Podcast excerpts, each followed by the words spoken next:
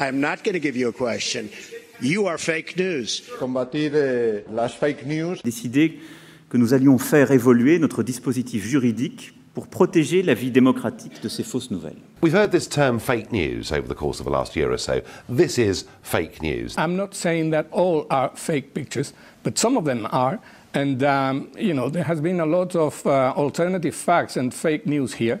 And I want you all to know that we are fighting the fake news. It's fake, phony, fake.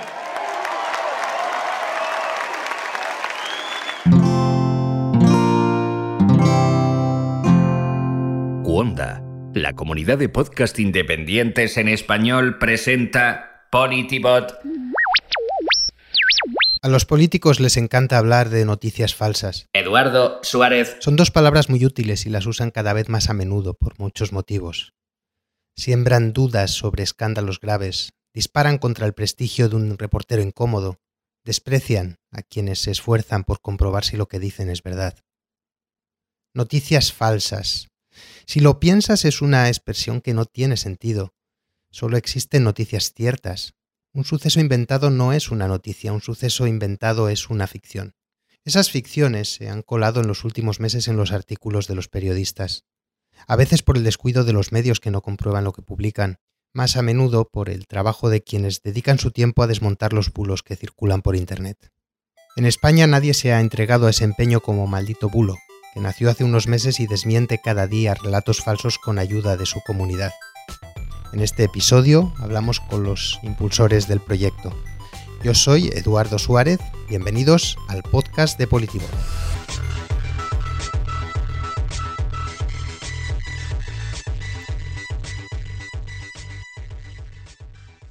Cazadores de mentiras. Harvard, Madrid. En Maldito Bulo llevan meses desmintiendo mentiras que circulan por Twitter, Facebook o WhatsApp. Es un proyecto pequeño, sin un medio grande detrás y sin empleados a tiempo completo.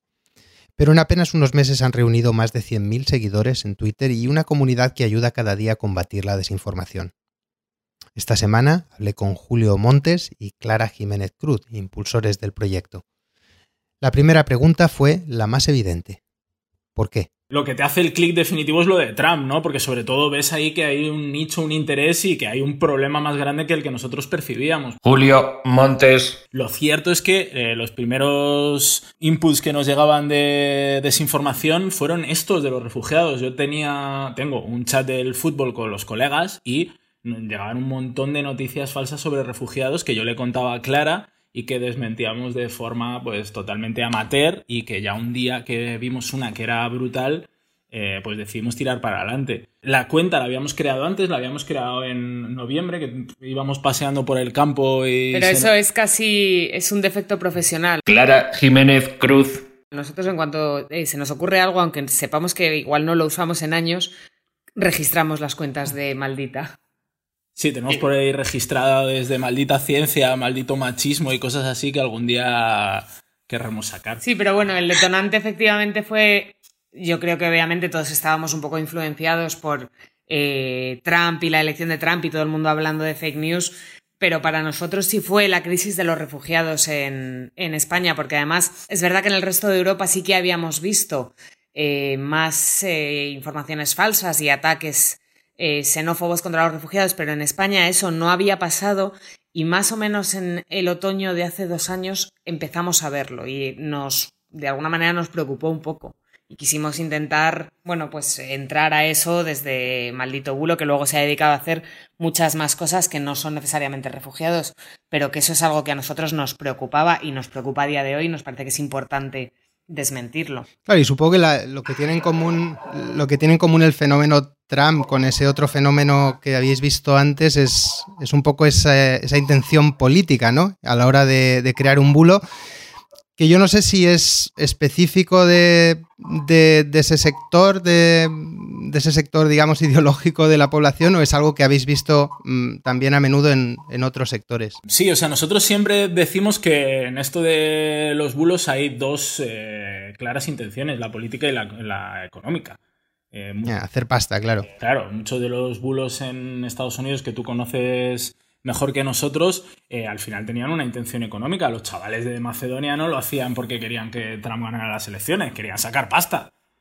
Y, aquí yo creo que también es visible esa, diferencia entre lo económico y lo ideológico. Nosotros tenemos varios medios que tenemos localizados que difunden noticias falsas, eh, bulos, sobre todo en temas sanitarios, temas de alertas y lo que buscan son los clics y luego pues tienes pues ideológicos con los refugiados como puede ser una página como Mediterráneo Digital. Sí, yo creo que parece que identificamos más eh, los bulos o las fake news o la desinformación con la alt-right, probablemente porque hemos extrapolado el momento Trump a, nuestras realidades, pero yo creo que tampoco es tan así y probablemente una prueba eh, de ello y de que los bulos existen a ambos lados del espectro político y que tienen que ver con una situación muy polarizada y no necesariamente con en qué lado de la polarización estés es Cataluña. Hay bulos a ambos lados distribuidos por ambas partes, entre comillas. Sí, vamos a hablar también de Cataluña, pero antes me gustaría que me guiarais, que guiarais también a, a, nuestros oyentes un poco por el proceso ¿no? de, que seguís normalmente cuando veis un bulo. ¿Cómo lo descubrís? ¿Qué métodos tenéis para, para, detectarlo? Pues mira, al principio, al principio de empezar el proyecto era todo muy, muy casero. Era buscar nosotros qué es informaciones falsas que bulos se estaban moviendo por las redes. Eh, con el paso de las semanas eso se convirtió en que empezamos a tener comunidad que nos mandaba eh, los posibles bulos eh, a nosotros. Y ahora mismo eh, funcionamos casi más con un sistema de alertas. Eh, nuestro ingeniero, a través del buscador que tenemos en la página web o de las consultas que nos hacen eh, a través de Twitter, ha creado un sistema para que cuando se repiten determinados términos, pues nos mandan al móvil una alerta de los términos que se están repitiendo, valga la redundancia. Y a partir de ahí. ¿Qué está buscando la gente, ¿no? Entonces, a partir de ahí es donde identificas que hay un bulo que se está moviendo especialmente y que tenemos que entrar a desmentir.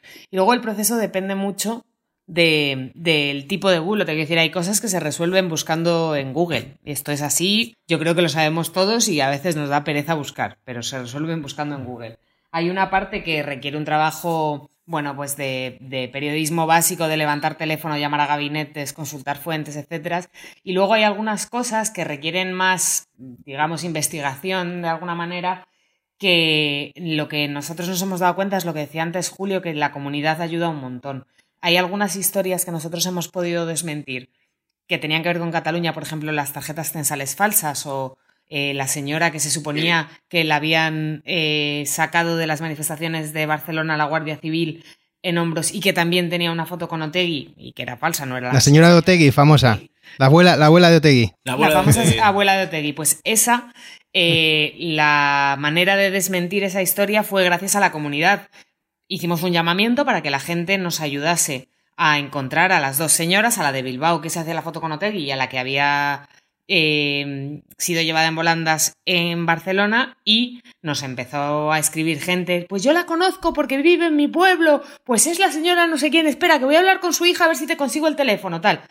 Y al final conseguimos hablar con las dos me gustaría saber los canales que usáis para desmentir los bulos, porque creo que a lo largo del tiempo habéis ido probando distintos canales y no sé si sabéis cuál de esos canales es más eficaz o si depende un poco del tipo de bulo o del tipo de, canal por el que se esté moviendo. Pues está claro que los bulos políticos por Twitter es donde tienen absolutamente más difusión. En Facebook se nota bastante que lo político no tira tanto en Telegram también tira bien lo político. Sí, hay mucha historia sanitaria en Facebook y cosas de ese tipo. Todo, todo lo sanitario, las alertas eh, de la policía, eh, las historias de falsos secuestros y todo eso en Facebook funciona mucho más. Yo creo que sobre todo que también nos llegan más por ese lado. ¿Sabes lo que te quiero decir? Que los seguidores que tenemos en Twitter probablemente nos conocen más por la pata política y por maldita hemeroteca y sin embargo a Facebook llegamos de alguna manera un poco más blancos y tenemos eh, nos mandan más cosas que no tienen que ver necesariamente con la política.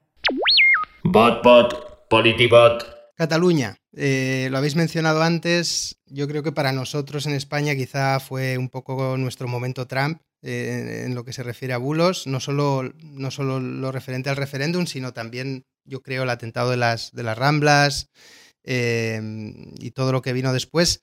¿Os sorprendió la avalancha de, de bulos que vimos durante esos sucesos? Pues sí, mira, mira, porque además que eh, tuvimos tan poca previsión ese día que dijimos, bueno, vamos a ver si hay algo en las, en las primeras horas del 1 de octubre. O sea, no, incluso no teníamos un dispositivo preparado para que todo fuera tan, tan gore y que nos empezaran a llegar tantas y tantos bulos de los dos lados. Nosotros tenemos la suerte que aparte Clara y yo eh, tenemos un equipo de maldito bulo que también son periodistas y que eh, pues nos echan una mano fundamental, porque al final el proceso que seguimos, que es cuando tenemos un posible bulo, se sube al grupo de Telegram donde estamos nueve personas y ese bulo lo coge eh, el que pueda en ese momento, se encarga de hacer esa labor periodística, de hacer el, el debunking y después se somete a una especie de fact-checking del resto del, equipo de maldito bulo cuando ese bulo ya está eh, resuelto. Se sube la imagen y se le empiezan a hacer preguntas,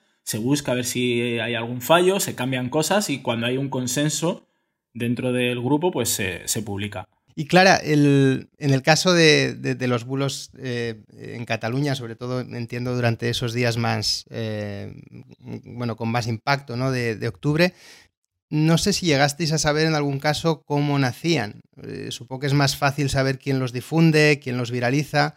Eh, supongo que lo más complicado, a veces lo más oscuro, es saber exactamente de dónde salen, ¿no? O sea, yo creo que eh, de algunos sí que hemos sido capaces de encontrar el origen, por lo menos quién es el primero en distribuirlo, si queremos llamar a eso el origen en una cosa que pilla relativamente rápido, hacer un rastreo de eso no es complicado. Al final es que depende de la red social también, Eduardo, porque en Twitter puedes saber eh, quién es el primero en publicar ese tweet, que es un bulo, pero, mm, por ejemplo, en Facebook no, o mm, en ese agujero negro que es WhatsApp. O sea, al final, aunque, aunque sepas quién es la primera persona que lo publica en Twitter, no estás seguro de que sea el creador del bulo, porque le puede haber llegado perfectamente por WhatsApp, lo puede haber visto en Facebook.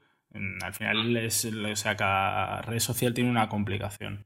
Nosotros, por ejemplo, en esta obsesión que te decíamos de los bulos de los refugiados y tal, sí que hemos sido capaz, y además lo hemos hablado con otros proyectos de Ibankin a lo largo de Europa, de encontrar una serie de cuentas que son las que primero lo distribuyen y que además tienen una organización detrás necesariamente porque a la misma hora, lanzando el mismo mensaje, las mismas cuentas siempre, son cuentas organizadas, pero que además tenemos la sensación porque lo hemos visto repetido varias veces, que están organizadas no solamente a nivel España, sino a nivel Europa, que el mismo mensaje que empiezan a distribuir determinado día esas cuentas también se distribuye a la vez en el Reino Unido, en Alemania, en Francia. O sea, por eso es tan interesante el origen probablemente, porque además hay, en determinados casos puede haber algo organizado detrás. No sé si te acuerdas de un vídeo que en España lo petó, que era el vídeo de un supuesto musulmán que agredía a una médica en un hospital español. Sí. En realidad era un borracho ruso en, un hospital de Rusia. Pues ese mismo vídeo, con el mismo mensaje, se había distribuido un par de días antes en Francia y en Italia, exactamente con el mismo mensaje. Un musulmán agrede a una médica en un hospital italiano y lo mismo en Francia. Claro, y en ese caso eh, entiendo que había algún grupo xenófobo detrás o alguna alianza eh, xenófoba en Europa o, grupos, digamos, que más o menos comparten los mismos mensajes? Sí, grupos organizados de redes que tienden a compartir eh, los mismos materiales. Eso incluso lo hemos visto elevado a la categoría de medios em, de determinado corte que comparten eh, artículos similares siempre, que además extraen de otros periódicos del mismo corte del resto de Europa. Y hay una red entretejida, sobre todo en relación a la crisis de los refugiados, muy, vamos a llamarla complicada.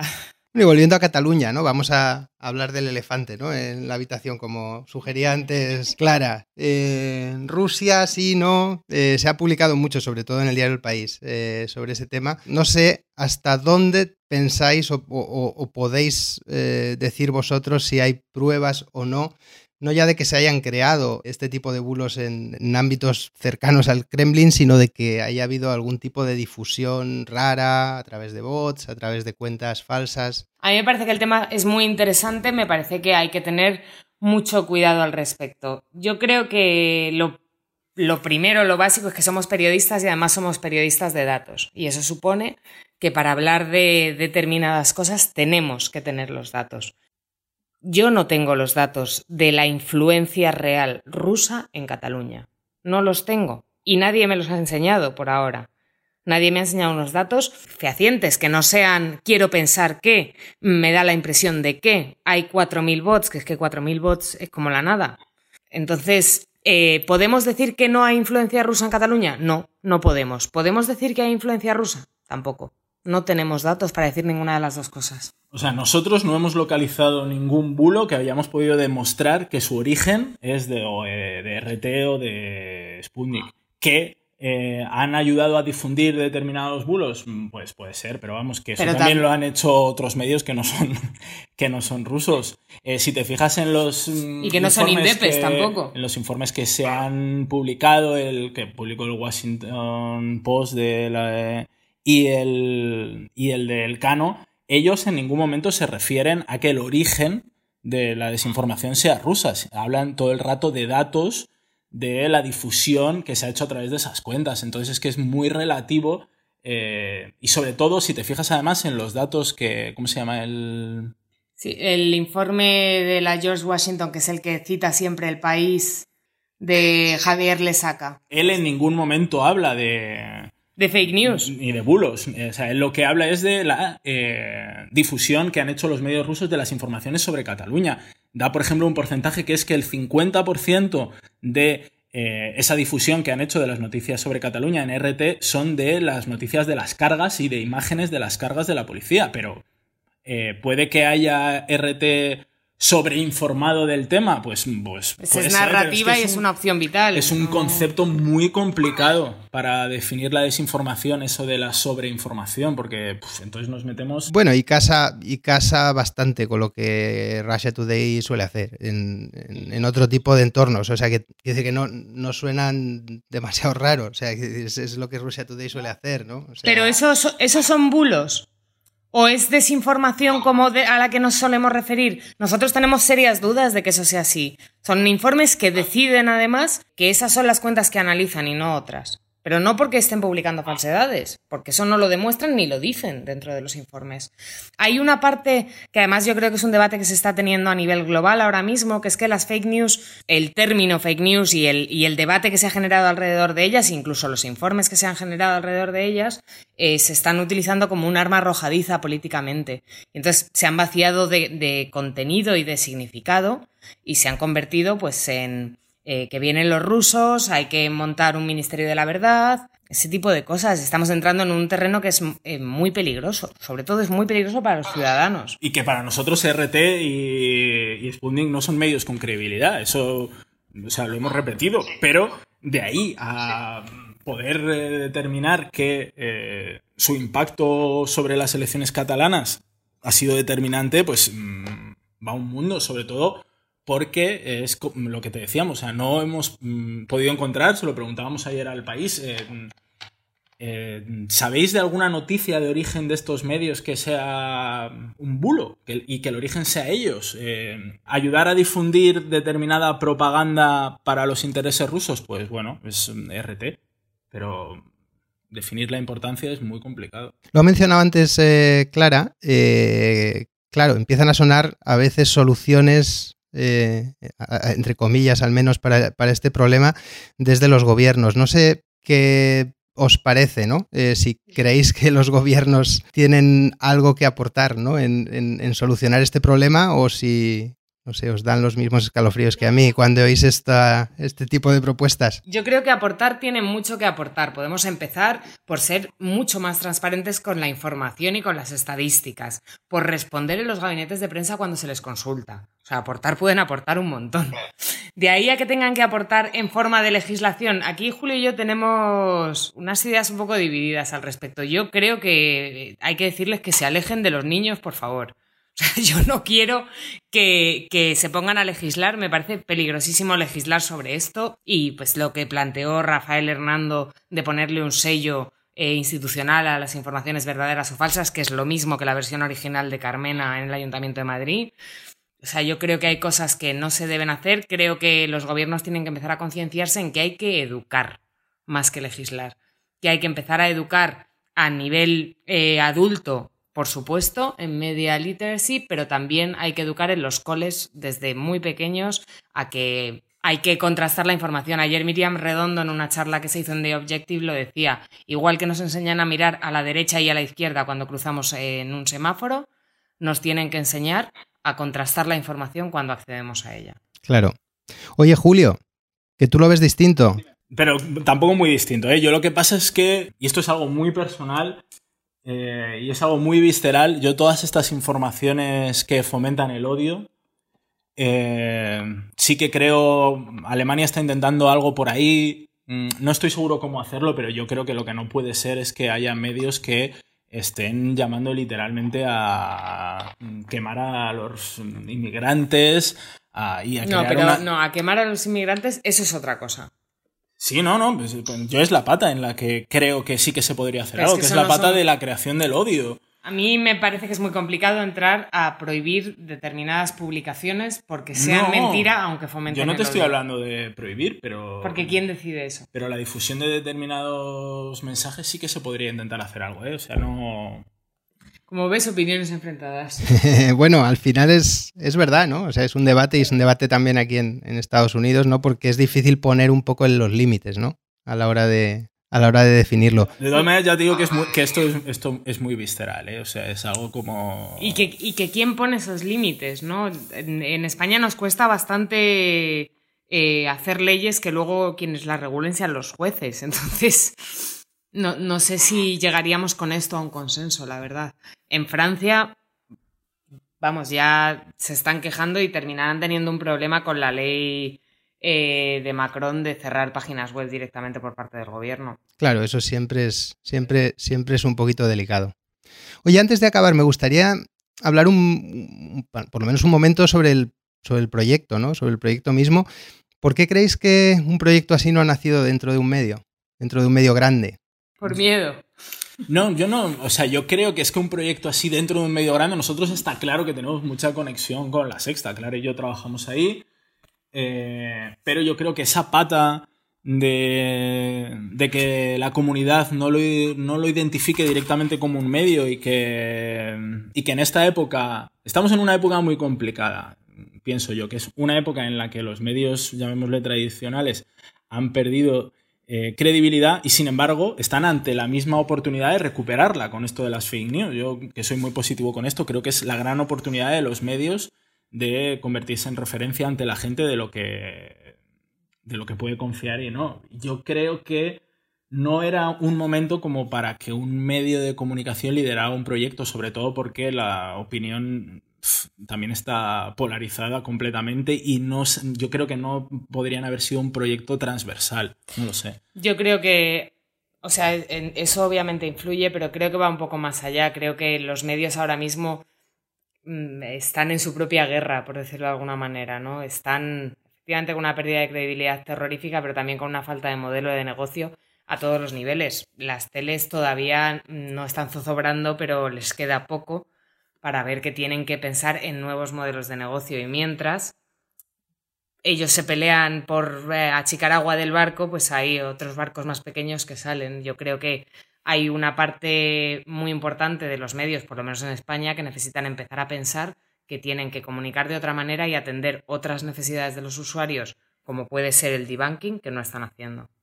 Claro, pero eh, relacionado con lo que ha dicho Julio, quizá tiene que ver con la polarización. Es decir, mm, o sea, evidentemente los medios están preocupados porque no están haciendo dinero, muchos medios están perdiendo dinero en España, en otros sitios, pero yo no sé si esa falta de credibilidad está asociada, de la que hablaba Julio, está asociada también a la polarización, si lo veis así, si creéis que sería más difícil desmentir eh, bulos para un medio por ese motivo. Pero yo creo que la credibilidad, igual que se destruye en nada, también se construye. Yo creo que si un medio hubiera montado, no quiero dar ideas tampoco, ¿eh? pero si un medio hubiera montado un proyecto de debunking eh, uno, que hubiera invertido tiempo y dinero, porque yo creo que ha habido intentos a los que les ha faltado una parte de inversión en gente. Y luego creo que hay otra parte que el problema viene con que si tú quieres hacer un, proyecto de e-banking, tienes que ser consciente de que te vas a tener que autocorregir. Y ese es tu valor, porque ahí es donde construyes credibilidad. Y hemos visto proyectos que, que no lo han hecho, que casi han hecho todo lo contrario. Entonces es un problema. Es imposible que, que eso gane la credibilidad y la fiabilidad de los usuarios. Sí, o sea, mm, sobre todo en este tema del fact-checking, luego en el, en el fact-checking a los políticos, pues sí que eh, la Sexta tiene un proyecto que es el del objetivo de, de Ana, de Ana Pastor, que eh, sí que ha podido ser referencia de eso, de entrada además de ese modelo de, de examen a los políticos. Pero sí que lo que quiere decir Clara, que el, el autoexamen interno de los medios de mm, reconocer que has publicado algo falso y eh, Y hacerte el harakiri, que hacer- es terrorífico, pero que hay y, que señal- hacerlo. y señalar a otros medios. O sea, siempre parece que es como más fácil, ¿no? Señalarlo desde fuera los errores. Por último, bueno, habéis hecho un montón de cosas en los últimos meses, habéis estrenado web, habéis estrenado foro, habéis estrenado, creo, hace unos días esa newsletter semanal. Eh, no sé, ¿en qué estáis? ¿Qué es lo siguiente? ¿Qué podemos esperar? ¿Qué, ¿Por dónde queréis, creéis que va a ir este, este mundo de, de los bulos? ¿Qué es lo siguiente? No- nosotros estamos bastante ahora con, con un término que no es nuestro, que es de César González de la Sexta, que es la, la medicina preventiva. Estamos ahora muy obsesionados con eh, intentar detener los bulos antes de que lleguen a su pico. Porque normalmente cuando te enteras de un bulo, ya se ha extendido.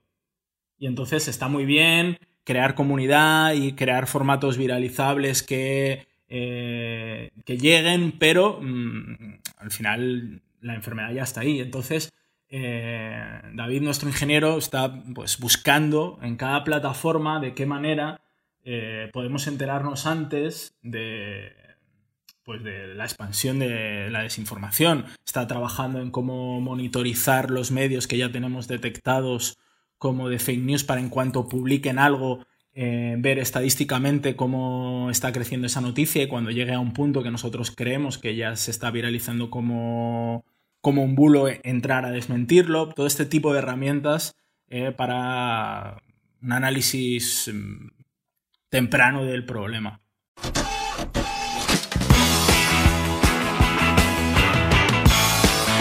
Desmontar un bulo no siempre es fácil. Como explican Julio y Clara, cada vez más a menudo esos relatos se difunden entre familiares, en aplicaciones de mensajería. Es difícil desentrañar sus orígenes o su distribución.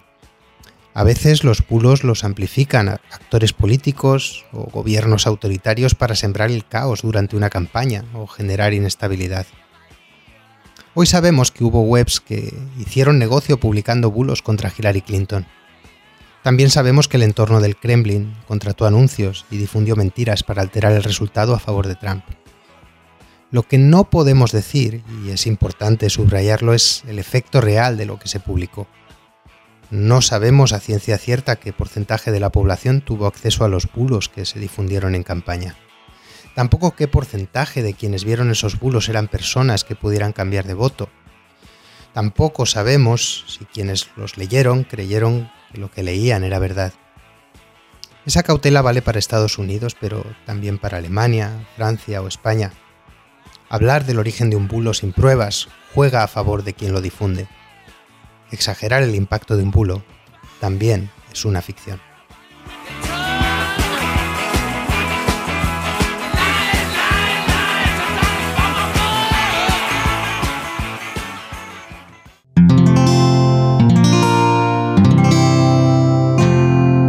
Puedes escuchar más capítulos de este podcast y de todos los que pertenecen a la comunidad Cuonda en cuonda.com.